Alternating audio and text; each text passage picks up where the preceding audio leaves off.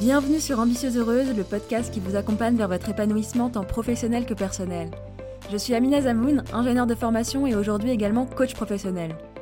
Dans ce podcast, on va notamment parler blocage, croyances, pensées limitantes, problématiques pro et perso, sans tabou. Pour cela, chaque semaine, je vous livre une réflexion, mais aussi des outils concrets à appliquer immédiatement pour évoluer dans votre carrière et trouver votre équilibre de vie. Ça vous dit? Alors c'est parti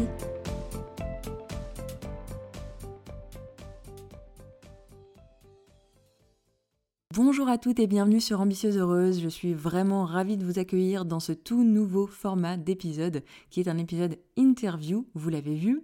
Et si j'ai décidé d'ajouter des interviews au podcast, c'est parce que c'est génial de travailler sur soi, on est d'accord, je ne vais pas vous dire le contraire, mais une des façons d'aller vers son ambition, c'est aussi d'apprendre des autres et d'avoir des modèles de ce qu'il est possible de faire. Et c'est exactement ce qu'on va faire avec ces interviews. Et sans plus tarder, on démarre ce premier épisode d'interview avec Sarah Zitouni. Je ne vous en dis pas plus sur elle, je vous laisse la découvrir dans cet épisode. Bienvenue à toi Sarah sur euh, le podcast Ambitieuse Heureuse. Je suis vraiment ravie de t'accueillir ici et je te remercie pour, euh, bah, pour ta présence. Merci beaucoup de ton invitation Amina. Avec plaisir. Euh, du coup, pour te présenter un petit peu, je vais te présenter et euh, n'hésite pas à me dire si j'ai rien oublié, si tu veux ajouter quelque chose. Donc, euh, tu habites en Suède, tu es ingénieur en mécanique et plus précisément ingénieur motoriste depuis bientôt 10 ans. Et depuis deux ans maintenant, après avoir créé le compte Power Ta Carrière, tu es également coach carrière féministe à côté de ton job de salarié parce que pourquoi choisir, n'est-ce pas? Et depuis quelques mois, tu es également l'autrice du euh, livre Tout vouloir, tout avoir que j'ai euh, juste là. Donc, euh, les auditrices, vous n'allez pas pouvoir le voir, mais je l'ai juste là. donc, l'autrice de ton livre Tout vouloir, tout savoir, assume la bosse qui est en toi. Est-ce que j'ai bien tout dit ou est-ce que tu as envie d'ajouter quelque chose? Non, c'est tout à fait ça. Et mon métier actuel, c'est d'être stratège dans une grande entreprise de l'automobile. Et oui, en fait, mes deux métiers se nourrissent l'un l'autre au quotidien. Ok, super. Ça va être hyper intéressant d'aller voir tout ça. Et euh, du coup, pour euh, en savoir un peu plus sur toi, est-ce que tu viens nous dire euh, d'où tu viens, nous parler un peu de ton parcours et justement comment est-ce que tu en es arrivé à devenir ingénieur motoriste et coach? Alors en fait, moi j'ai grandi dans une famille modeste avec des parents qui ont émigré en France. et, donc je, voulais en fait devenir ingénieur. Enfin, en tout cas, les voitures m'intéressaient depuis euh, assez petite. Et donc, euh, j'ai vraiment euh, su ce que je voulais faire assez tôt. Je sais que c'est pas commun, hein, mais, mais c'est le cas. Et donc, j'ai un peu tout mis en place pour y arriver, malgré, voilà, justement, bah, ce, ce, background modeste et le fait que bah, j'avais pas de contact, pas de réseau, je connaissais pas d'ingénieurs autour de moi, il y en avait pas dans le quartier où j'ai grandi, etc. Et donc, par exemple, j'ai fait en fait un programme sciences de l'ingénieur au lycée. Alors, ça a dû mmh. changer de nom 14 fois depuis, hein, mais voilà. Et, euh, et, ensuite, euh, je suis entrée dans cette école. Euh, moi, j'ai fait l'INSA Lyon en génie mmh. mécanique. Et je suis entrée à l'INSA Lyon notamment parce que c'était une école à l'époque. Alors, c'est peut-être pas aussi vrai maintenant, mais c'était une école à l'époque qui était quand même assez pensé dans l'idée pour, euh, pour être accessible à tout le monde, notamment parce que, bah, par exemple, il n'y avait pas de frais d'inscription. Ce n'était pas ces écoles d'ingénieurs qui coûtaient 30 euh, 000 euros l'année ou, 10 000 euros l'année, ce que mes parents n'auraient jamais pu euh, me permettre de faire. Et c'était en même temps aussi, c'est une école très qualitative, donc vraiment, ça a été une super euh, opportunité pour moi et j'ai tout fait aussi pour y arriver. Et donc après, quand je suis devenue euh, ingénieure en génie mécanique, donc spécialisée en moteur, motoriste comme on dit, euh, ben, en fait j'ai travaillé quelques temps en France, un peu moins d'un an. Et puis bah, j'ai eu très envie de retourner en Suède, que j'avais découvert pendant mes études en faisant un an d'Erasmus. Et donc c'est comme ça que je suis arrivée en Suède. Et depuis, j'ai fait toute ma carrière en Suède. Et donc maintenant, ça fait presque dix ans que je travaille sur les moteurs euh, essentiellement dans l'automobile et j'ai travaillé un tout petit peu euh, dans la marine aussi. Et, euh, et ailleurs, j'ai commencé comme ingénieur à vraiment faire des plans pour les moteurs et, des calculs. Et donc, entre, entre, entre, autres, je suis devenue commerciale, directrice commerciale et maintenant stratège. voilà, à 30 ans. Ok, ouais, à 30 ans, faut le préciser. C'est ça. et du coup, j'ai envie de revenir. Enfin, j'ai plein de questions là. Mais déjà, comme tu le dis, effectivement, c'est pas forcément commun de savoir aussi jeune ce qu'on veut faire. Qu'est-ce qui fait que bah, tu as eu envie d'être ingénieur et plus spécifiquement ingénieur motoriste à cet âge-là? Bah, ça m'a pris d'une passion en fait. J'ai découvert euh, parce que mon père m'expliquait comment ça marchait un peu le dimanche euh, en bricolant sa voiture. Et, moi, ça m'a appris comme une passion. Je suis trouvé ça assez extraordinaire quoi. En fait, euh, on met un truc quelque part, ça fait une explosion et paf, la voiture elle avance. Mm. En fait, pour, pour moi, ça a tellement toujours été fascinant que du coup, je me dis tiens, c'est intéressant que ça ne le soit pas pour les autres. Alors qu'en fait, c'est moi qui mm. suis câblée bizarrement. Mais, mais je trouve ça extrêmement fascinant. Et ce que j'aime dans mon métier d'ingénieur, c'est que il a quand même toujours été très concret aussi. Euh, on entend beaucoup parler de, plein de jobs où les gens ils sont déprimés parce qu'ils savent pas ce qu'ils font et à quoi ça sert. Moi, c'est mm. vrai que du coup, bah, pour moi, ça a toujours été très très concret en fait. Quand je dessinais euh, des vilebrequins pour des moteurs et que je les calculais pour savoir s'ils allaient résister, bah, en fait, euh, je travaillais sur des moteurs qui se mettaient dans des voitures que les gens y conduisaient et que je voyais tous les jours. Donc, c'était hyper hyper concret. Et puis, même par la suite, quand je suis devenue euh, qui account manager euh, ou directrice commerciale, bah, en fait, je vendais des produits qui avaient euh, une utilité évidente au quotidien, comme par exemple un de mes derniers jobs où je travaillais dans une start-up et où en fait on vendait des solutions qui réduisaient la consommation de carburant des navires par plusieurs tonnes par jour. C'était mmh. ultra concret aussi comme, comme action, c'est-à-dire que si je faisais bien mon travail, quelqu'un achetait et celui qui achetait, et eh ben en fait il, il, dépensait euh, moins d'argent et puis il évitait de consommer des tonnes de carburant, ce qui était des tonnes de CO2 en moins. C'était hyper, euh, hyper concret. C'est ça que j'aime vraiment dans mon métier d'ingénieur. Ça reste toujours hyper concret. Ouais, concret et impact, quoi, j'entends. Voilà. Ok, trop bien. Euh, et du coup, aujourd'hui, il consiste en quoi ton job exactement? Alors, je suis stratège, qui est un métier qui n'est pas très connu, mais en même temps, il y a des comme nous partout dans toutes les entreprises, euh, probablement que vous avez croisé, ou alors sinon, ça veut dire qu'ils achètent les services de, d'autres grandes entreprises euh, comme euh, voilà, McKinsey, c'est une des plus connues, mais il y en a d'autres, hein, Ernst Young et tout ça. Donc, moi, mon métier, c'est en fait de déterminer les orientations de l'entreprise.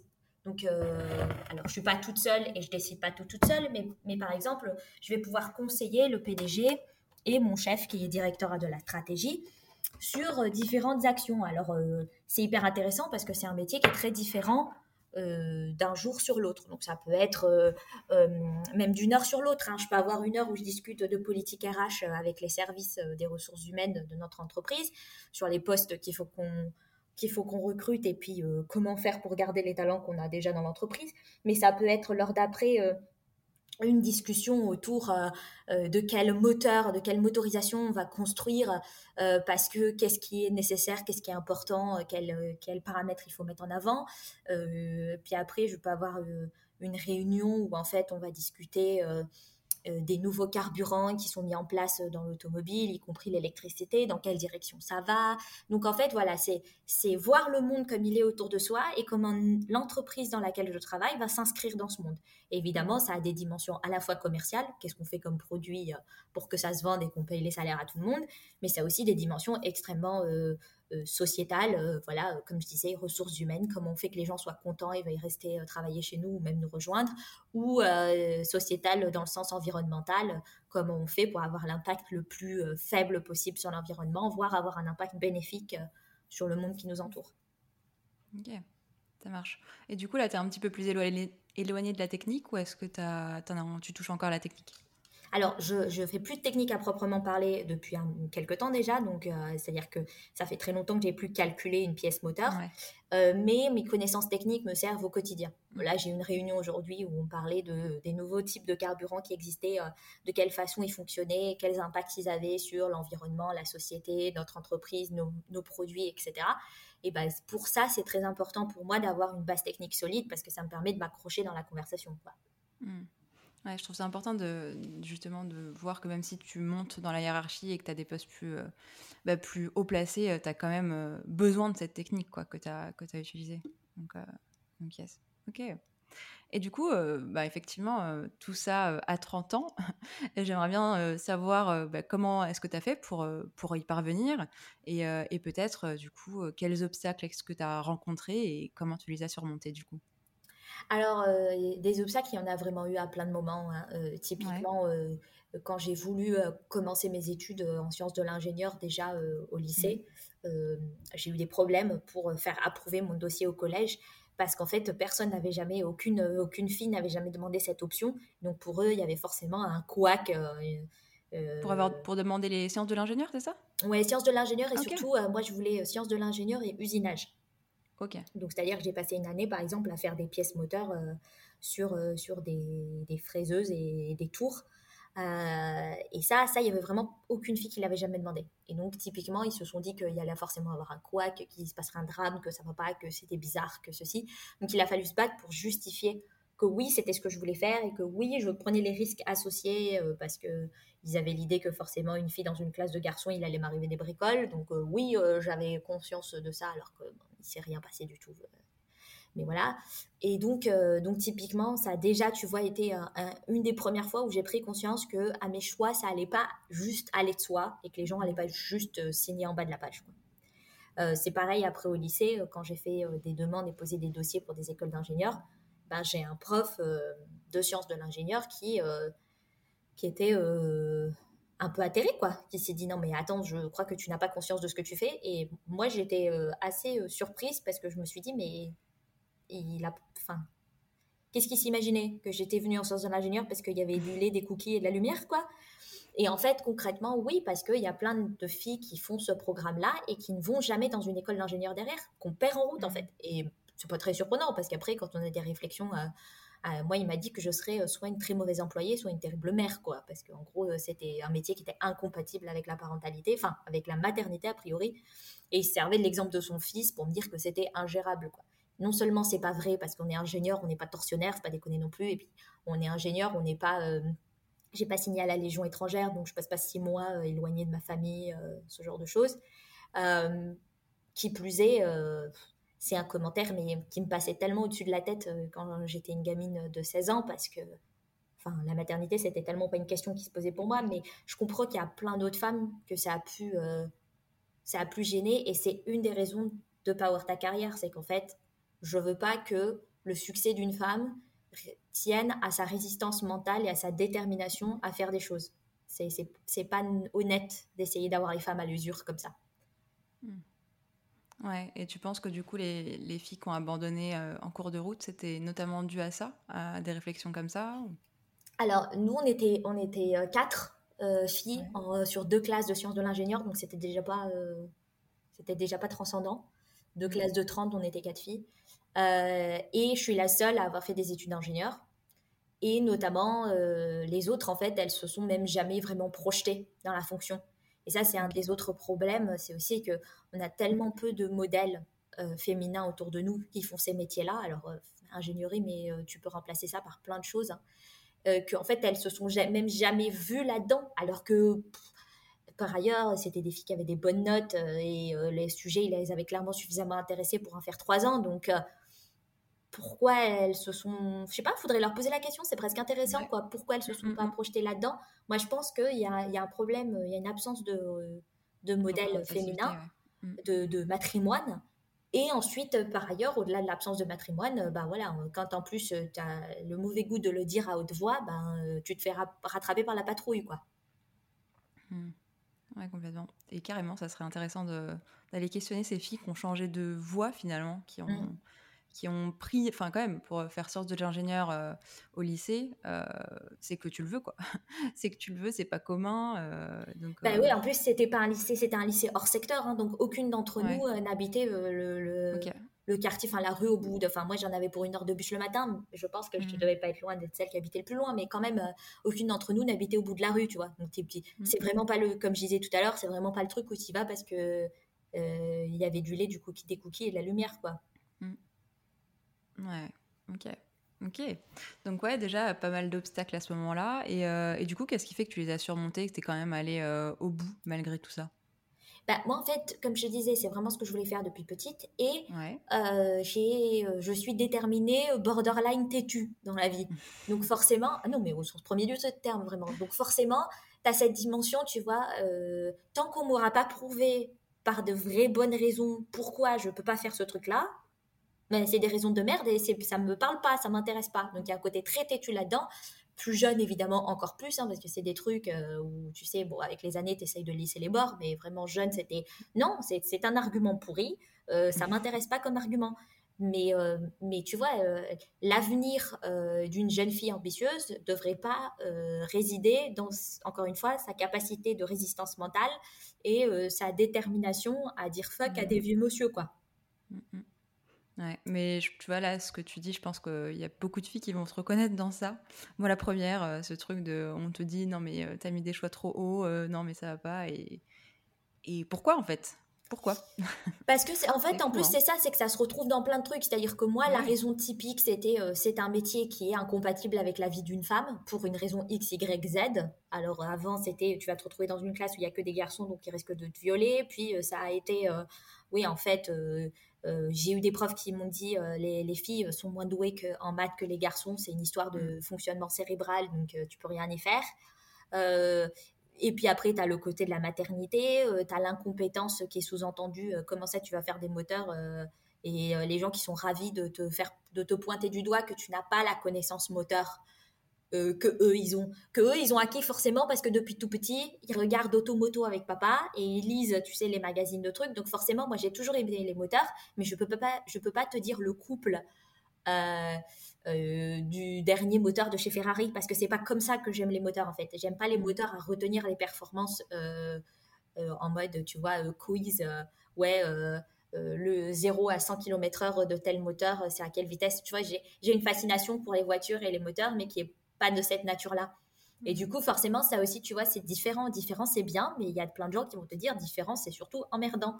Et donc, tu vois, ça c'est pointé du doigt pour les ingénieurs, mais pour autre chose, ce sera pointé du doigt. C'est-à-dire que si tu es issu de l'immigration ou d'une famille modeste, on va aussi t'expliquer que ah, c'est quand même pas mal si tu fais un BTS, parce que faire des études en 5 ans, tu vises trop loin, tu vises trop, tu es, en train de faire un saut de classe, c'est déjà trop, tu vois. Tes parents n'ont pas le bac, tu as le bac, c'est bien. Euh, mm.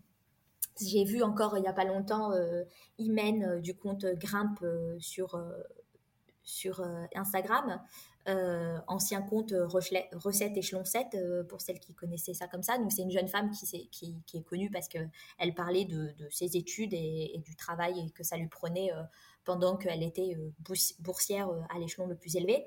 Et bah, elle expliquait encore récemment que ouais, on lui a proposé on lui a proposé des CAP quand elle était au collège parce que si tu veux, c'est ce que font les gens de son niveau mmh. de, de son extraction sociale en fait. Et donc, oui, que tu sois une femme ou d'une extraction modeste ou ce genre de choses, tu te fais rattraper par la patrouille en mode, vas-y, il faut pas trop vouloir des trucs exotiques non plus dans la vie, quoi. Mmh. Ouais, ouais, complètement. Et, du coup, j'ai envie de revenir notamment euh, à un sujet dont tu parles beaucoup, que ce soit sur ton compte ou dans ton livre, parce que je crois de mémoire que c'est euh, dans les tout premiers chapitres, euh, le fameux syndrome de l'imposteur. Euh, je pense que je crois que c'est quelque chose que tu as vécu. Euh, est-ce que tu veux bien nous en parler euh, déjà de comment toi tu l'as vécu et comment tu l'as surmonté du coup? Alors en fait, typiquement, euh, quand euh, justement euh, ça tient à la résistance mentale de s'en sortir dans la vie, forcément, il y a des trucs, tu te rends pas compte, mais c'est comme l'eau, c'est insidieux, quoi. Il y, a, des brèches, il y a des trucs qui rentrent un peu à l'intérieur. À force que tout le monde te dise que t'es pas censé faire ça, que t'es pas censé vouloir ça, que ceci, que cela, ça, plus le conditionnement social de comment on est éduqué depuis petite, en fait. rares sont ceux qui ont été élevés dans une éducation parfaitement non genrée et parfaitement égalitaire avec euh, les petits garçons, euh, la plupart d'entre nous, ben, on est sociabilisés dans cette idée que ah, faut pas trop en demander, faut être sage, faut pas trop parler, faut pas trop être bruyante. Et puis avec euh, plein de commentaires sur le fait que on est joli, on est gentil, donc des qualités extrêmement passives qui qui valorisent pas notre caractère. Donc forcément, on se dit qu'on n'est pas forcément capable de grand chose, tu vois et euh, ou en tout cas qu'il y a plein de choses dont on n'est pas capable et on pose sa valeur à un endroit qui est complètement ridicule par rapport à la réalité des choses. Et c'est ça le syndrome de l'imposteur, c'est-à-dire qu'on héberge un saboteur qui passe son temps à nous, euh, tu vois, euh, fracasser un peu la tête. C'est comme, tu sais, les générales romains là quand les généraux romains quand ils étaient en parade euh, en rentrant de la guerre, ils avaient un mec derrière là sur le char qui leur disait pour pas qu'ils prennent la grosse tête, qui leur disait euh, ouais bah euh, t'as gagné mais c'est pas passé loin, t'es pas si bon que ça etc. C'était pour que les mecs prennent pas la grosse tête. Mais nous on a ça mais hébergé dans la tête tout le temps. T'as le mec dans le char là qui te dit ouais bah écoute t'as réussi mais c'est un coup de chance hein. et puis franchement c'est pas passé de loin et puis un tel et un tel il faut carrément mieux que toi et puis vu ce que t'es en train de donner bah, tu vois, euh, tu es une fainéante et puis tu es en dilettante et puis tu n'y arriveras pas. Puis les gens vont se rendre compte que tu es une fraude et que tu es une arnaque. Et donc, moi, je, je, ça m'a pris de plein fouet. Ça, ça devait sûrement te loger là-dedans tranquillement, mais ça m'a pris de plein fouet quand je suis enfin arrivée en école d'ingénieur parce que hmm. c'est bon, je touchais au but, je touchais au rêve, c'était génial. Et les deux premières années, c'est de la prépa intégrée, donc il y a des gens qui se font euh, euh, jeter du process chaque année, tristement. Et euh, la prépa, c'est en plus, tu vois, un truc avec beaucoup de pression. Donc forcément, si tu es déjà un peu dans tes névroses avant, tu vois, ça va, ça va sortir à la lumière euh, tranquillement, quoi. Et donc, moi, j'avais pas de difficulté avec la confrontation directe, comme ça peut l'être en prépa. Tu sais, les profs qui te disent euh, que tu es une chèvre et que tu as eu ton bac dans une, dans une pochette surprise. Moi, j'avais du mal avec moi-même, en fait. Donc, c'est typiquement les examens écrits, c'était horrible parce qu'en face, devant ma feuille de papier, c'est là où ça tournait en boucle de euh, t'es une fraude et ils vont s'en rendre compte. Et en même temps, quand ils vont s'en rendre compte, ils vont te demander de partir et t'as pas d'autre option. Et ce sera la fin de tout, quoi. Donc c'était horrible. Et ça mangeait énormément d'énergie et ça me faisait faire des grosses bêtises euh, dans les, les examens. Moralité du truc, euh, ça culmine un jour où je pose une question au prof la veille de l'examen parce que je suis pas sûre d'une réponse. Le prof m'explique le truc, il me fait vérifier l'explication en me disant Bon, du coup, tu as compris, qu'est-ce que tu as compris? Je lui réexplique le truc, il se dit C'est bon, elle a compris. Le lendemain, il y a l'examen, je fais l'examen, il y a cette question-là dedans, évidemment, euh, parce que ce truc que j'ai demandé, c'était assez standard. Hein. Et euh, il nous rend l'examen une semaine après en, cours. il me dit Non, mais il faut qu'on se parle, ça va pas là. Et en fait, il était choqué, voire outré, de se dire Mais c'est pas possible, tu te fous de ma tête parce que je t'explique le truc la veille, je vérifie que tu comprends, tu te poses devant ton examen, tu fais l'inverse de ce qu'on s'est dit qu'il fallait faire, tu me rends le truc, en fait, tu te fous de ma gueule, tu vas à l'examen dilettante, t'en as rien à claquer d'être là, quoi. Et donc moi, évidemment, encore plus choquée, je lui dis, mais non, non, c'est pas absolument pas ça, c'est absolument pas ça. C'est vraiment grave pour moi que ça fonctionne pas, quoi. Et donc je commence à lui expliquer, et c'est lui qui me dit, mais en fait, t'es pas tombé ici par hasard. Il candidate trois fois plus de gens que ce qu'on prend. Donc si on t'a choisi, c'est qu'en fait, on a décidé qu'on allait investir dans toi parce que ça valait le coup. Et c'est là où je prends conscience que tout ce que je me raconte n'a pas de validité dans le monde réel, en fait. Hmm. Euh, il est confronté au monde réel, ça ne matche pas.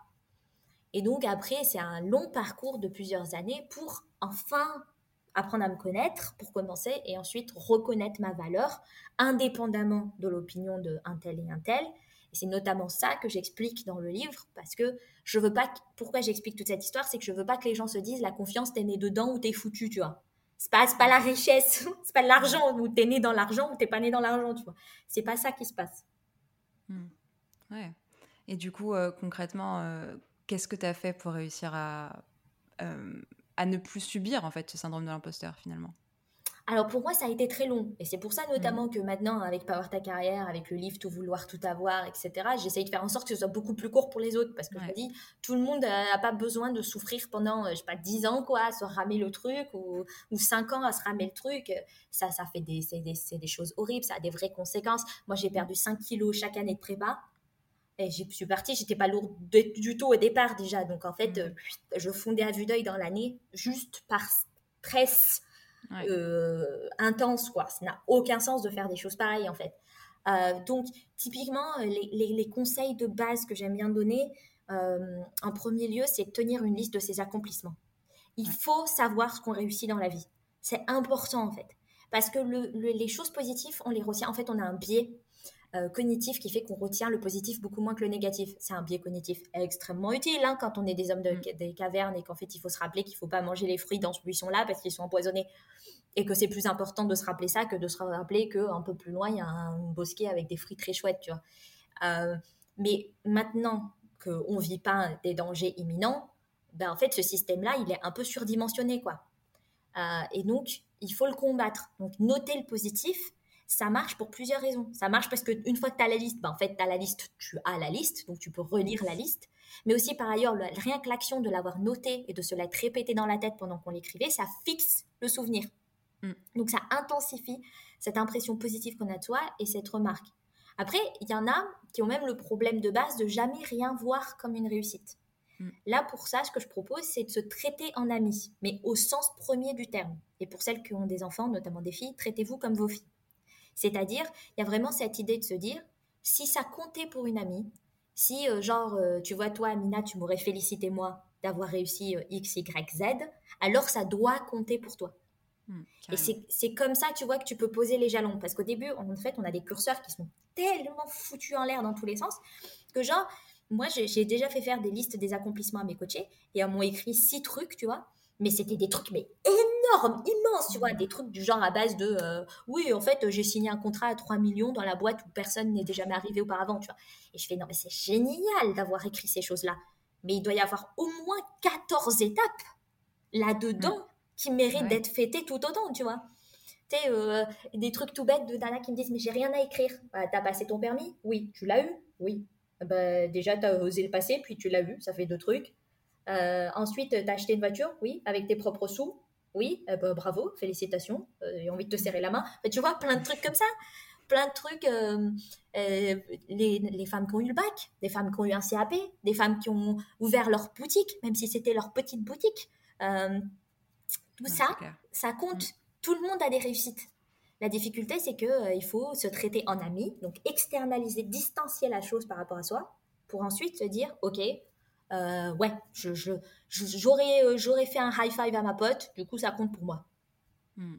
Ouais, carrément. Et je te rejoins complètement sur ça. Et j'aime bien l'idée de la liste d'accomplissements qu'on peut aller relire.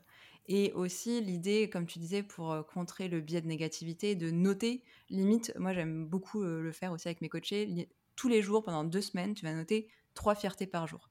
il y en a mmh. toujours. Euh, et, je trouve que pour euh, remonter ce biais de négativité et voir les choses, parce qu'effectivement, au début, on voit rien. On, se voit rien. fait, quoi. C'est ça. On voit rien. Moi, je me suis, je me suis astreint pendant six mois à. Euh, j'avais un boulet de journal, mais c'était pas pour écrire ma to-do list. C'était pour écrire tous les jours un truc qui m'avait fait plaisir. Un truc que j'aimais bien. Mmh. Et en fait, tu vois, je me suis astreint pendant six mois à faire ça. Et en fait, c'est très chouette. Mais c'est parce que tu vois, c'est un genre de petite reprogrammation. Alors moi, je suis pas du tout adepte du, euh, du marteau et du burin, genre, vas-y, on va cogner fort dans la tête des gens, ils vont comprendre un truc. Non, la reprogrammation, c'est tranquille, c'est sur plusieurs mois, c'est doucement, ça se passe bien, il faut que ce soit sympa, il faut qu'on ait envie de le faire et tout. Mais la liste des accomplissements, c'est un gros bouclier contre le syndrome de mmh. euh, l'imposteur, pardon, parce que du coup, il y a vraiment ce fait que quand ton syndrome de l'imposteur il se repointe, tu peux lire ta liste et te dire une preuve. Non mais sérieusement avec tout ce qu'il y a écrit là, cette femme là, c'est la femme que je veux être. Mais en fait, ah, c'est la femme que je suis. Donc euh, hmm. qu'est-ce qu'il me dit l'autre? Hmm, C'est clair. C'est clair. Donc vous entendez les filles, hein? Petit devoir à faire là, votre liste des accomplissements. Et il y en a plein et il y en a pas des petits importants aussi. Comme tu dis, euh, le permis, on a l'impression que tout le monde l'a, mais, euh, mais non. Moi, j'ai pas le permis. Hein. Je suis motoriste et j'ai pas mon permis. Un jour peut-être, n'est-ce pas? J'en ai surtout rien à claquer. Mais euh... bah, si tu n'utilises pas de voiture, il n'y a pas de raison.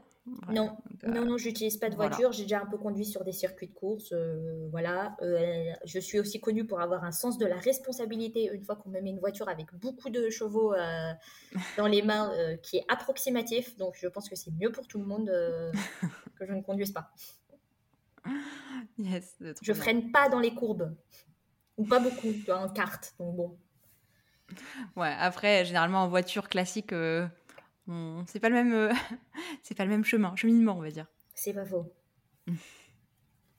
Mais bref, ouais. En tout cas, il euh, n'y a pas de petits accomplissements et, vraiment, faites-le, faites-le, faites-le, faites-le. Trop bien. Ok. Maintenant, j'ai envie qu'on parle aussi d'ambition. Alors, tu l'as dit, tu es ambitieuse. c'est quoi ta définition de l'ambition à toi? Euh, l'ambition, c'est vouloir accomplir euh, des choses qui sont grandes en son sens propre. C'est-à-dire que, tu mm. vois, faut pas forcément être Mike Horn et faire euh, pôle to pôle, tu vois. Mais c'est qu'est-ce qui est pour nous un gros défi, quelque chose qui est important pour nous. Et vouloir accomplir ce grand défi, c'est ça avoir de l'ambition. C'est-à-dire se dire, mm. ce truc, c'est suffisamment gros pour que ça me fasse envie, mais un peu peur en même temps. Mm. Et pourtant, j'ai quand même envie euh, suffisamment de le faire que je vais dépasser ma peur et je vais le faire. Et ça, ça, c'est l'ambition. Mm. Ok. Du coup, moi, je retiens trois trucs de ce que tu as dit. Le 1, important pour soi. Et pour soi, important. Euh, deux, et je me suis perdue. euh, je reçois aussi que, j'entends aussi que souvent, c'est l'ambition, c'est professionnel. Et là, tu vas pas du tout parler de professionnel. Non, parce que tu vois, par exemple, quelqu'un qui. Euh, euh, j'ai le livre de Grand Corps Malade, par exemple, qui, son livre mmh. Patient, où il parle de, de, bah, de l'année qui passe en centre de rééducation. Bah, pour ces gens-là, l'ambition suprême, c'est de remarcher. Et donc, c'est pas nécessairement professionnel. C'est juste qu'en fait, c'est dur. C'est vraiment dur pour eux. C'est-à-dire que physiquement, euh, c'est hyper difficile. Euh, psychologiquement, ce qu'ils vivent, ils ont des hauts et des bas, ils savent pas où ils en sont. Certains pourront le faire, certains pourront pas le faire d'un point de vue juste purement euh, neurologique, musculaire, etc. Et tout. Mais l'ambition, c'est de se dire, est-ce que je peux alors pour certains marchés, pour d'autres c'est est-ce que je, peux, je vais pouvoir au moins être autonome, entrer et sortir de mon fauteuil tout seul, avoir besoin le moins possible d'aide, etc. Et ça, on peut, on peut, enfin moi, en mon sens, on peut décemment pas classer ça comme n'étant pas une ambition. Mm. C'est une ambition qui leur est propre. Une mère qui n'a pas travaillé pendant longtemps et qui se dit, je sais que le marché du travail va être casse-couille avec moi parce que j'ai le fameux trou dans le CV, euh, mais j'ai l'ambition de me remettre à travailler, je veux retrouver un travail, et ben c'est une ambition pour moi. Mm. Ouais. Et ce que j'entends aussi, du coup, c'est que on est tous ambitieux en fait. On a tous de l'ambition. En tant qu'être humain, on a tous de l'ambition.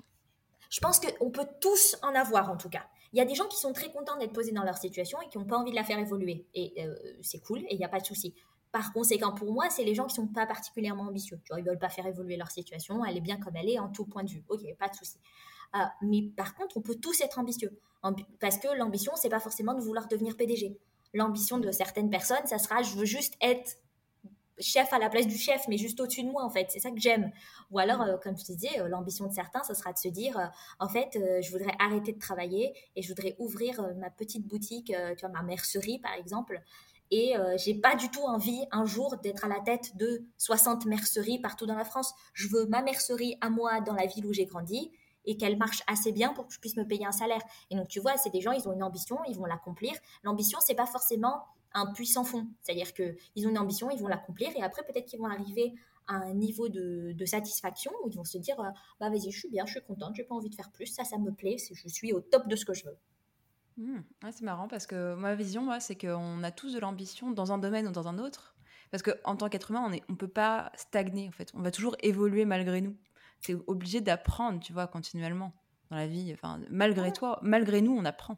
C'est possible, euh, c'est tout à fait possible. C'est intéressant, de, intéressant et, et ça, me fait penser que du coup, c'est changeant en fait. Peut-être qu'à un moment, on a vachement d'ambition professionnelle et peut-être qu'une fois qu'on a atteint un objectif de fou et qui nous convient, bah, notre ambition, ça va être plus être avec nos enfants, enfin, j'en sais rien. Mais, oui, mais ça, c'est euh, tout à fait possible. Mm, mm, ça, mm. c'est ce que je dis souvent, c'est qu'en fait, il y a des saisons de la vie. On n'a pas envie de tout en même temps, tout le temps, etc.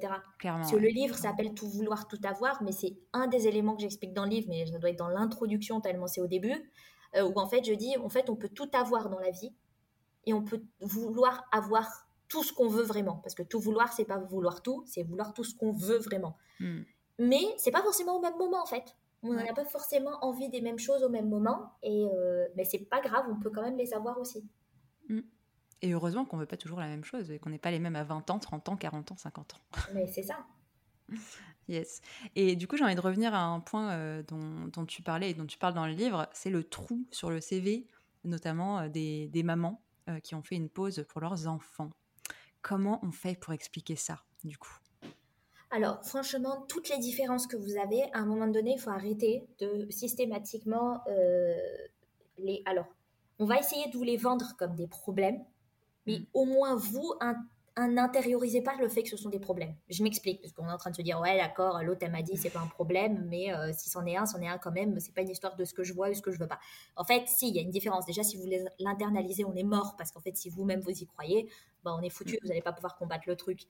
Mais par ailleurs, pourquoi je dis ça?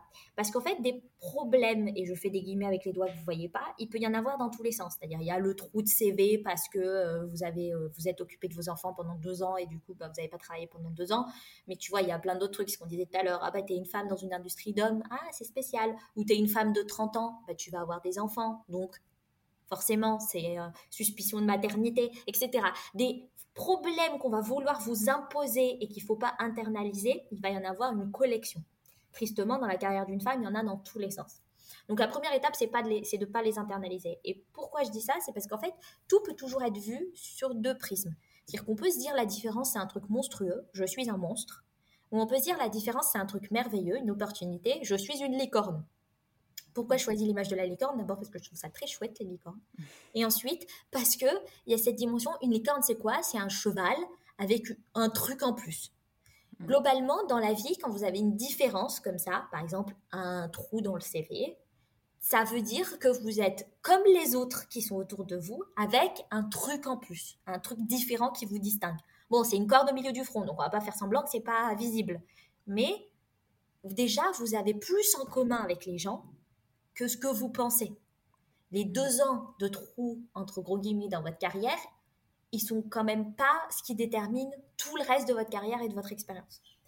Et donc, si on part de ce principe de se dire c'est une différence et la différence est important, et franchement, pour être stratège dans une entreprise, autant vous dire qu'on est tous en train de découvrir un peu par hasard, mais c'est important quand même, que tiens, la diversité, c'est vachement bien si on veut vendre des produits à plein de gens, c'est mieux si c'est pas les mêmes qui les fabriquent. Tu vois. Dans l'automobile, ça nous a pris du temps, mais c'est vrai que si, c'est que des bonhommes de 45 ans qui font des voitures, ils vont faire des voitures pour des bonhommes de 45 ans. Donc, on va avoir un problème sur plein de marchés. Bref, la diversité, c'est une chance. Alors, comment on fait en sorte que ce soit perçu par les autres comme une chance? Maintenant que j'ai expliqué comment vous, vous pouvez le percevoir comme une chance. Et eh bien, en fait, percevez vraiment les compétences que ça vous apporte. On a fait ce jeu-là sur mon compte Instagram. Si vous allez voir, il y a plein de mères qui ont nommé une étendue de compétences immenses que la maternité leur avait apporté. Mais euh, par ailleurs, on va prendre un truc tout simple. Quand vous êtes mère, vous gérez une personne qui est complètement dépendante de vous, qui a potentiellement des désirs changeants, euh, sur des horaires complètement décalés, euh, sans pause, sans machin truc et tout, avec du coup de, grosses euh, compétences en gestion de projet, en anticipation du désir client, euh, et tout ça en privation de sommeil. Je pense qu'il n'y a pas beaucoup de gens déjà qui travaillent en privation de sommeil, d'avoir les infirmières euh, et les aides-soignantes, on vous aime, merci pour tout ce que vous faites, et la Légion étrangère, hmm. où les mecs, ils les entraînent exprès à prendre des décisions alors qu'ils sont en privation de sommeil. Mais en fait, les mères, elles font ça tous les jours gratos.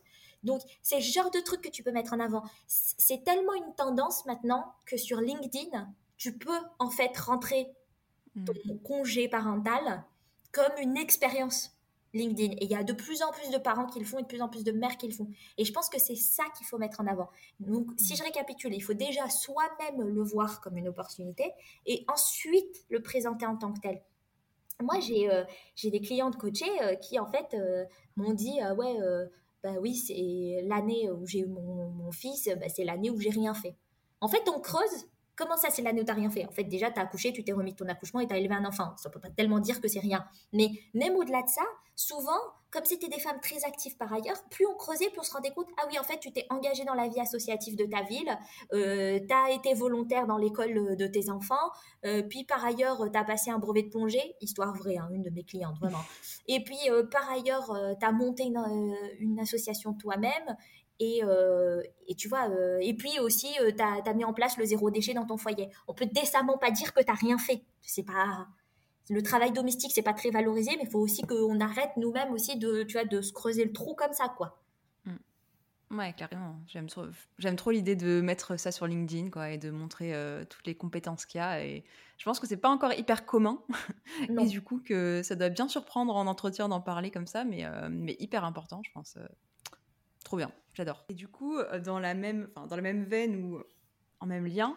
Euh, c'est quoi ton rapport à, l'argent? Justement, je te pose cette question pour plusieurs euh, raisons. Déjà parce que tu viens d'un milieu modeste, et du coup, est-ce qu'il y a eu euh, un, changement, un petit shift à ce niveau-là? Et, puis ouais, aujourd'hui, où est-ce que tu en es par rapport à, ton rapport à l'argent? Moi, en fait, j'ai déménagé il y a quand même quelques années, donc ma vision de l'argent, c'est sûr qu'elle n'est pas forcément pleinement française, c'est-à-dire que je me suis peut-être un peu anglo-saxonisée sur les questions. Mais j'aime bien pas forcément tu vois, tourner autour du pot et appeler un chat un chat. C'est-à-dire que j'ai grandi dans une famille modeste, il y en a qui disent pauvre même, donc on peut dire que j'ai grandi pauvre, j'étais une étudiante pauvre, et ensuite je suis devenue riche. J'ai fait un saut de classe, et concrètement, à l'heure actuelle, je suis riche. Alors, comment ça s'explique ces trucs-là? Euh, Typiquement, parce que les gens, ils sont toujours, oh mon Dieu, tu peux pas dire que tu es riche ou tu peux pas dire que tu es pauvre. Ok, on va poser des statistiques dessus, on va faire du chiffre, moi ça me plaît. Hmm. Quand euh, tu gagnes moins que 60% du revenu médian en France, on considère que tu es pauvre. Donc typiquement, euh, en, pour ma famille, euh, ça, correspond tout à fait. Moi, mes parents, ils étaient ouvriers. Ma mère, elle travaillait pas quand j'étais toute petite. Et ensuite, quand elle s'est mise à travailler, elle était ouvrière en intérim dans les usines. Et mon père, il a toujours été ouvrier dans les travaux publics. tu vois, typiquement, classe ouvrière euh, pauvre, quoi. Et ensuite, aujourd'hui, je suis dans le 9e décile en Suède, quand je paye mes impôts. Donc, on peut pas être dans le 9e décile et commencer à se raconter des histoires en se disant oui, en fait, je suis de classe moyenne, tout ça et tout. À un moment donné, voilà, faut appeler un chat un chat. Si je suis posée dans mon 9e décile, bah, ça veut dire que je suis posée dans la classe des gens que officiellement, c'est les 10% les plus riches du pays. Donc, ça me place là-dedans. Euh, c'est ça mon rapport à l'argent, c'est aussi d'en parler le plus franchement possible parce que je trouve que quand on. Alors, c'est un sujet volcanique, hein, c'est un des rares trucs où dès que j'en parle sur Instagram, mm, mm, moi, mm. en général, j'ai pas trop de problèmes et il n'y a pas trop de critiques. Bon, là, ça commence un peu, ça, ça bouillonne un peu potentiellement. Après, par ailleurs, c'est aussi un sujet où il y a plein de gens qui me disent Oh mon Dieu, heureusement que tu en parles parce qu'il y a vraiment nulle part euh, où je me sens à l'aise d'en parler. Je pense que les faux semblants, en vrai, ils bénéficient souvent aux classes les plus dominantes. C'est-à-dire que les faux semblants, au travail, quand tu parles pas de ton salaire, euh, que ce soit à ton chef ou même à tes collègues, bah, ça bénéficie au patron. Parce qu'en gros, le flou artistique global, bah, ça fait que ton patron, il fait ce qu'il veut avec qui il veut. Euh, de pas en parler dans la vraie vie, souvent, bah, ça crée en fait une divergence de patrimoine entre ceux qui en avaient déjà et qui savent comment le gérer et qui, eux, en parlent entre eux, et ceux qui en ont pas et qui savent pas comment en avoir. Ça crée une divergence entre femmes et hommes parce que comme les femmes sont vues vénales, comme vénales quand elles parlent d'argent, elles en parlent moins, elles ont moins d'éducation financière, donc au-delà de juste l'écart salarial, il y a un écart de patrimoine, il y a un écart de sécurité financière entre hommes et femmes. si tu veux, mon point de vue, c'est que euh, les tabous, c'est souvent là pour de très mauvaises raisons et ça fait souvent beaucoup de mal. C'est un peu comme le tabou des règles. Hein. Tu fous des liquides bleus à la télé sur des serviettes hygiéniques et t'en parles jamais à personne. Et après, ça fait des drames et des catastrophes euh, de plein de gens qui, plein de gens menstrués qui savent pas comment leur corps fonctionne, euh, de plein de personnes qui ont de l'endométriose et qui ne savent pas pourquoi ni comment, etc. Ça fait plein d'idées reçues dans tous les sens. Ok. Ouais, donc euh, finalement, ton rapport à l'argent, c'est d'être euh, cash sur le sujet, quoi. Autant que possible. Ok. Et là, du coup, tu parlais effectivement du tabou par rapport à l'argent et de ce que ça engendrait et du fait de ne pas forcément connaître les salaires des uns et des autres. Et du coup, ça me ramène à un des points que, dont tu parles dans le livre, la négociation salariale. Est-ce que tu aurais quelques petites astuces à partager là par rapport à ça?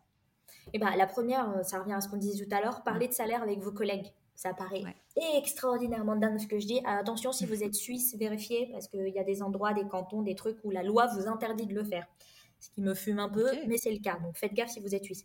Pour les autres, parlez salaire avec vos collègues, parlez salaire avec vos anciens camarades de classe, ce genre de choses. Parce qu'en fait, ce que vous ne savez pas comme information, va vous planter dans le dos.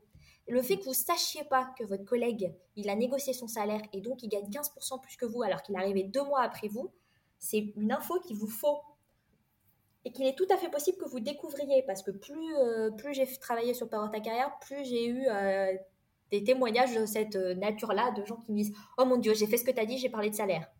On a fait ça à la machine à café, j'ai découvert des horreurs. Ah bah, bon, bah maintenant au moins tu le sais. Donc c'est le premier, premier aspect, c'est qu'il faut que vous sachiez où vous en êtes là-dedans. Si vous n'avez jamais négocié, il faut négocier. Négocier, vous avez peur et vous vous dites, ah, les gens, ils vont moins m'aimer et puis euh, ils vont avoir des attentes incroyables et démesurées par rapport à ce que je fais et tout. C'est pas vrai. Deux choses. D'abord, si vous négociez, vous donnez de la valeur à votre travail, donc vous forcez les autres à juger de la valeur de votre travail, donc vous arrêtez d'être transparente. Euh, et en plus, du coup, vous devenez euh, plus indispensable. Parce que si on paye quelqu'un cher, on se dit Ah ouais, mais c'est parce que ça le vaut. Et il y a moins le côté euh, Ouais, c'est bon, de toute façon, tout le monde peut faire cette euh, tâche-là. Et le deuxième aspect aussi, c'est que, bah, en vrai, vous méritez d'être payé à votre juste valeur. Donc à un moment donné, il faut arrêter de, de lambiner parce que l'argent, ça permet plein de choses. Et que si euh, vous avez vraiment déjà euh, tout l'argent qu'il vous faut pour vivre, bah, c'est formidable. Euh, prenez l'argent de la table de votre patron et filez-le à des associations caritatives qui, qui vous parlent à vous. quoi. Ne laissez pas votre patron avoir le choix de ce qu'il va faire avec. Donc, donc voilà. Et l'autre conseil que je pourrais donner aussi, c'est, ça revient avec la liste des accomplissements, c'est tenez la liste au travail aussi de ce que vous êtes fait dans l'année, dans notamment de façon chiffrée. Parce que ça, ça va vous servir comme base argumentaire ensuite pour négocier votre salaire. Donc si vous ne l'avez pas encore fait jusqu'à aujourd'hui, commencez à partir d'aujourd'hui. parce que vous allez vous remercier au prochain bilan euh, de performance là, que vous aurez avec votre chef, d'avoir fait ça petit à petit plutôt que d'essayer de s'en rappeler comme ça complètement à l'arrache. Euh, tu vois, 30 minutes, j'exagère, mais trois jours avant de devoir y aller. quoi. Mmh. Ouais. C'est clair. Et du coup, quand tu parles de, d'amener des résultats chiffrés, est-ce que tu peux préciser un petit peu parce que je sais qu'il y en a plusieurs qui vont se dire mais j'ai pas de résultats chiffrés? Ah oui, ça, c'est très drôle, ça revient tout le temps en coaching, mais tous hmm. les métiers du monde n'ont pas de résultats chiffrés. Alors, qu'en fait, si, il y a plein de trucs que vous pouvez chiffrer. On va faire un truc tout simple, ok? Aujourd'hui, les enseignants sont en grève pour des raisons qui me paraissent particulièrement valables, donc soutien à eux. Euh, qu'est-ce que c'est des résultats chiffrés quand on est enseignant? Vous avez une taille de classe, vous gérez une classe d'une certaine taille. Si vous gérez une classe qui est euh, de 15 élèves, vous gérez une classe de 30 élèves, c'est quand même pas le même métier, tout à fait. Donc il y a cet aspect-là. Vous avez peut-être créé des unités nouvelles cette année. Genre, j'ai créé trois unités euh, sur tel sujet, etc. etc. Euh, vous avez peut-être un pourcentage d'élèves dans la classe qui euh, ont progressé ou qui sont passés à la classe supérieure ou qui, par ailleurs, ont fait, je ne sais pas, des progrès dans leurs évaluations annuelles ou ce genre de choses. Tu vois, un pourcentage, ça peut tout à fait être un chiffre aussi. Euh, alors, je sais, les enseignants, c'est délicat, vous avez des points d'indice, machin chose, c'est très mal foutu, et c'est pour ça aussi qu'ils ne sont pas contents et tout. Mais c'est juste pour vous donner un exemple, même s'il est un peu artificiel, euh, d'un métier où on se dirait, tiens, c'est pas spécialement chiffré, mais ça allait. Si vous êtes commercial, mais c'est évident que c'est chiffré. On veut savoir combien vous avez rapporté à la boîte, à quel pourcentage de, marge, quels sont les nouveaux clients que vous avez fait rentrer, euh, quelle est la taille du plus gros projet que vous avez eu à gérer, etc. C'est pareil si vous êtes chef de projet. Il a quelle taille votre projet? Des chefs de projet, on en connaît qui gèrent des projets à 30 000 euros et on en connaît qui gèrent des projets à 30 millions d'euros. Ça ne fait pas de vous la même euh, personne ou la même fonction exactement et ça rémunère pas pareil. Euh. Une fois, j'ai coaché une, jeune femme qui, était, euh, qui travaillait dans le RSE, responsabilité sociale et environnementale. Bon, ben voilà, typiquement, ah ben c'est pas chiffrable. Si, elle avait édité une brochure dans l'année d'un certain nombre de pages, qu'ensuite elle avait fait parvenir à des managers dans l'entreprise, elle avait organisé un certain nombre d'ateliers auxquels un certain nombre de personnes avaient participé, donc en augmentant du coup la sensibilité de ces gens-là aux questions RSE dans l'entreprise. Vous voyez qu'en fait, au bout du compte, ça a un impact. Si vous êtes dans la com, c'est pareil. Il y a probablement un pourcentage de croissance du compte Instagram ou LinkedIn de votre entreprise, peut-être des partenariats que vous avez fait avec d'autres entreprises sur des ou des, communications externes. Il y a peut-être des conférences auxquelles vous êtes allé avec un certain nombre de personnes qui sont passées par le stand quand vous avez organisé ça. Vous voyez, il y a toujours moyen entre des nombres absolus, des nombres relatifs, des pourcentages des nombres monétaires, de trouver quelque chose qui est chiffré dans ce que vous faites au quotidien. Ouais, complètement. Bah, je trouve que là, tu as donné pas mal d'exemples euh, qui font que effectivement, on peut absolument euh, tout chiffrer. donc, euh, donc, yes, top, super. autre point que j'avais envie qu'on aborde ensemble, c'était la place de la vie professionnelle dans ta vie et plus largement de ton équilibre de vie. Comment, enfin, c'est quoi ton équilibre de vie aujourd'hui? Est-ce que, bah, est-ce qu'il te satisfait? Et ouais, c'est quoi ton rapport à l'équilibre de vie Non, franchement, je travaille trop. C'est objectivement le cas. Euh, je travaille trop parce que je travaille sur deux boulots en même temps. Il y en a un qui a 40 heures par semaine, qui est mon boulot euh, salarié. Et euh, Power Ta Carrière, je compte plus à l'heure actuelle, mais fut un temps quand j'ai compté pour savoir où j'en étais. Vous voyez, les chiffres, c'est important parce que ça donne une, une vision de la réalité. J'étais à 20 heures par semaine sur Power Ta Carrière, donc ça fait 60 heures de travail. Donc je travaille trop. Euh, après, on va toucher du doigt et espérer que ça tienne. Là, j'ai un peu levé la. Comment dire J'ai levé le pied, j'ai réduit la voilure euh, sur euh, le début 2022. Et c'est très cool de pouvoir regarder des films le soir plutôt que de préparer des trucs. Donc, je trouve ça très sympa. Mais donc, typiquement, l'équilibre professionnel, c'est quelque chose qui est intéressant parce qu'en fait, ça se déséquilibre et ça se décale tout le temps. Parce que nos aspirations de vie changent et parce que, par ailleurs, bah, nos conditions autour de nous changent. Euh, comment dire, euh, mes conditions de travail sont extrêmement différentes maintenant que je suis euh, enfin, des deux dernières années, comme tout le monde pendant le Covid, qu'à l'époque où j'étais directrice commerciale et où j'étais à Athènes tous les six mois, toutes les six semaines, pardon. Et, que entre j'avais d'autres voyages. Donc quand j'étais dans un avion tout le temps en train de faire des trucs différents, c'était extrêmement différent comme style de vie. Peut-être que je travaillais beaucoup, mais la dimension voyage déjà était, était cool par certains aspects. et puis et puis, euh, c'était très différent comme style de vie. Donc, c'est sûr que le Covid, par exemple, challenge nos équilibres de vie. Le fait qu'on travaille de la maison, on a tous un peu tendance à plus travailler. Donc, euh, enfin, tous ceux qui peuvent. Et puis, alors, ceux qui ne peuvent pas, c'est souvent que parce qu'ils sont en train de travailler sur deux tableaux à la fois, genre les enfants plus le travail, ou des trucs comme ça. Mm. Donc, typiquement, c'est une question qui se pose à tout moment, parce que ça se décale à plein de moments. Et donc voilà, moi, mon nouvel équilibre à trouver, quoi, c'est d'avoir un peu plus de temps personnel pour rien faire de particulier euh, à côté mm. des, deux boulots qui, m'occupent beaucoup et qui sont très importants pour moi. Ouais. je trouve ça cool que tu dises que effectivement euh, là t'es pas fin. Si là un peu mieux depuis euh, depuis cette année, mais que bah, qu'il y a des moments où ça va pas, où c'est décalé et, de s'en rendre compte quoi. Je trouve ça important de, de le dire que c'est changeant, que c'est fluctuant et juste que c'est ok quoi. Par contre, effectivement, de... quand on s'en rend compte de faire quelque chose pour, euh, bah, pour retrouver un équilibre qui nous convient quoi. Absolument. Ok, top. Du coup, j'ai envie de te demander maintenant quel serait le conseil que tu donnerais aux auditrices du podcast? Nommez votre syndrome de l'imposteur. On n'en a pas parlé tout à l'heure, mais c'est hyper intéressant. Ouais. Euh, donnez-lui un nom ça paraît complètement farfelu, mais en fait, si il a un nom, déjà, c'est pas vous. Donc c'est bien parce que ça dissocie votre vraie voix dans votre tête, le truc qui te dit vas-y fonce, j'y crois, tu vas le faire, et le truc qui est là en mode jamais de la vie. Donc hmm. le saboteur là, faut qu'il ait un nom et que ce soit pas le vôtre. Alors on a eu un peu de tout. Hein. Moi j'ai pris des gens qui, j'avais des gens qui ont pris des aliments qu'ils n'aiment pas euh, dans la vie, donc on décidé d'appeler ça fenouil par exemple. Euh, donc voilà, il y a des gens qui ont donné le nom de quelqu'un euh, qui leur avait fait beaucoup de mal et hmm dont ils pensent ont a, beaucoup contribué dans leur syndrome de l'imposteur. Euh, il y a des gens qui ont pris des noms, euh, des archétypes un peu classiques, genre Diablo, Lucifer, des choses qu'on associe nécessairement et, classiquement et culturellement au mal. Donc, vous prenez ce que vous voulez, euh, mais c'est cool parce que ça va vous permettre de lui parler en retour, de lui dire non, tu arrêtes, j'ai pas le temps pour toi, tu me laisses tranquille.